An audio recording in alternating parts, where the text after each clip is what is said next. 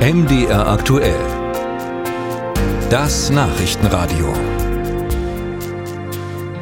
Die deutsche Wirtschaft, die schwächelt weiter. Noch im Herbst hatte die EU-Kommission für Deutschland für 2024 ein Wirtschaftswachstum von 1,3 Prozent erwartet. Doch nun hat sie ihre Erwartungen, Sie haben es bei uns im Programm schon gehört, drastisch nach unten geschraubt. Gerade mal 0,3 Prozent stehen jetzt noch auf den Zettel für das laufende Jahr. Und auch Bundeswirtschaftsminister Habeck, er war gestern hier in Leipzig beim MDR zu Gast und hat auch angekündigt, dass die Bundesregierung ihre Erwartungen, was das Wirtschaftswachstum betrifft, Schrift nach unten korrigieren wird. Jetzt zeigt sich Bundeswirtschaftsminister Habeck schockiert und drängt auf schnelle Maßnahmen, um die Konjunktur anzukurbeln. Doch was kann er tun? Darüber habe ich mit dem Wirtschaftswissenschaftler Professor Jens Südekum von der Heinrich-Heine-Universität Düsseldorf gesprochen. Professor Südekum, Bundeswirtschaftsminister Habeck zeigt sich sehr besorgt und nennt die Lage der deutschen Wirtschaft dramatisch schlecht. Wie viel von dieser schlechten Lage hat sich denn der Bundeswirtschaftsminister bzw. die Ampelregierung selbst zuzuschreiben? Da ist sicherlich einiges dabei. Natürlich gibt es auch Faktoren wie die hohen Zinsen von der Europäischen Zentralbank, die schwächelnde Auslandskonjunktur. Dann gibt es eine Reihe von Problemen, die schon seit vielen Jahren und Jahrzehnten da sind, etwa die überbordende Bürokratie.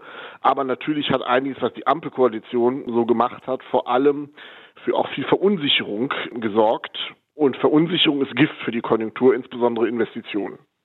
Nun sagt der Robert Habeck, es müsse wieder mehr investiert werden in Deutschland und das Wirtschaftswachstum zum Laufen gebracht werden. Wie kann er das denn erreichen oder unterstützen? Das wird jetzt ja die große Debatte der nächsten Wochen sein. Es stimmen ja Robert Habeck und Christian Lindner erstmal überein in der Diagnose. Wir haben zu wenig Investitionen. Sie stimmen auch darin überein, dass es steuerliche Entlastung braucht bei den Unternehmen. Jetzt ist nur noch die Gretchenfrage, wie will man das gegenfinanzieren? Robert Habeck will dafür ja die Schuldenbremse lockern bzw. ein Sondervermögen einführen. Da ist Christian Lindner kategorisch dagegen. Und das muss jetzt aufgelöst werden, weil irgendeine seriöse Gegenfinanzierung für eine solche Unternehmenssteuersenkung werden wir ja brauchen. Was empfehlen Sie denn? Würde eine Aufhebung der Schuldenbremse Sinn machen und der Wirtschaft Schub geben? Ich glaube, eine Reform der Schuldenbremse ist notwendig und mittlerweile stimmen ja auch so ziemlich alle Experten darin überein. Es geht nicht um eine Abschaffung, das ist ganz wichtig, sondern es geht um eine Reform, damit wir eben mehr Investitionen finanzieren können und insbesondere eben auch Steuersenkungen bei den Unternehmen, damit die eben privat mehr investieren. Dafür muss äh, die Schuldenbremse reformiert werden, denn ansonsten sehe ich nicht, wie sich der Staat das leisten kann. Also einfach nur die Steuern senken, ähm, das wird nicht gehen. Dann brechen die Steuereinnahmen ein und äh, wir kriegen den Haushalt nicht mehr zusammengeschustert. Deswegen glaube ich, ist eine ernsthafte Debatte über eine Reform der Schuldenbremse tatsächlich erforderlich. Sie sagten es schon, es muss auch bei den Steuern was passieren. Die Kosten für die Unternehmen sind zu hoch, für viele inzwischen so hoch, dass sie ihre Produktion ins Ausland verlagern. Die Steuerbelastung ist eben in Deutschland höher als in anderen Industrieländern. Wird die Regierung da endlich rangehen? Ich glaube, sie wird dort rangehen, denn wie gesagt, da ist ja jetzt mittlerweile eine Einigkeit auch innerhalb der Ampel. Die Frage ist nicht ob, sondern wie. Äh, der Vorschlag des Bundesfinanzministers ist ja einfach, die nominalen Steuersätze zu senken.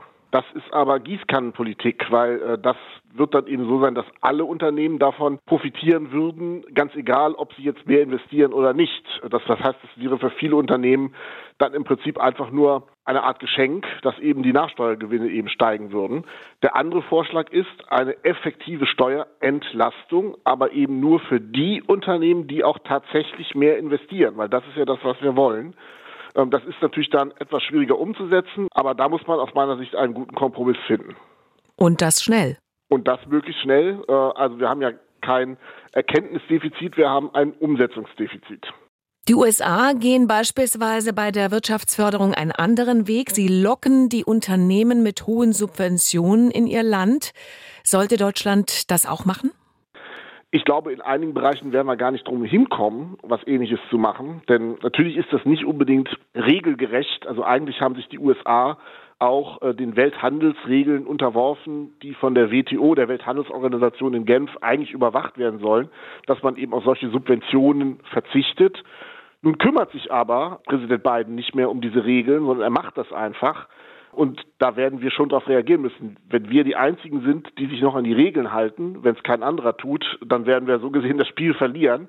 Und von daher werden wir, wenn es um Zukunftsinvestitionen geht, um Geschäftsmodelle, an denen dann das Wachstum von morgen hängt, auch nicht umhin kommen, dass wir da eben auch Fördermaßnahmen aufbauen, damit eben die Unternehmen in Deutschland investieren und nicht irgendwo anders auf der Welt.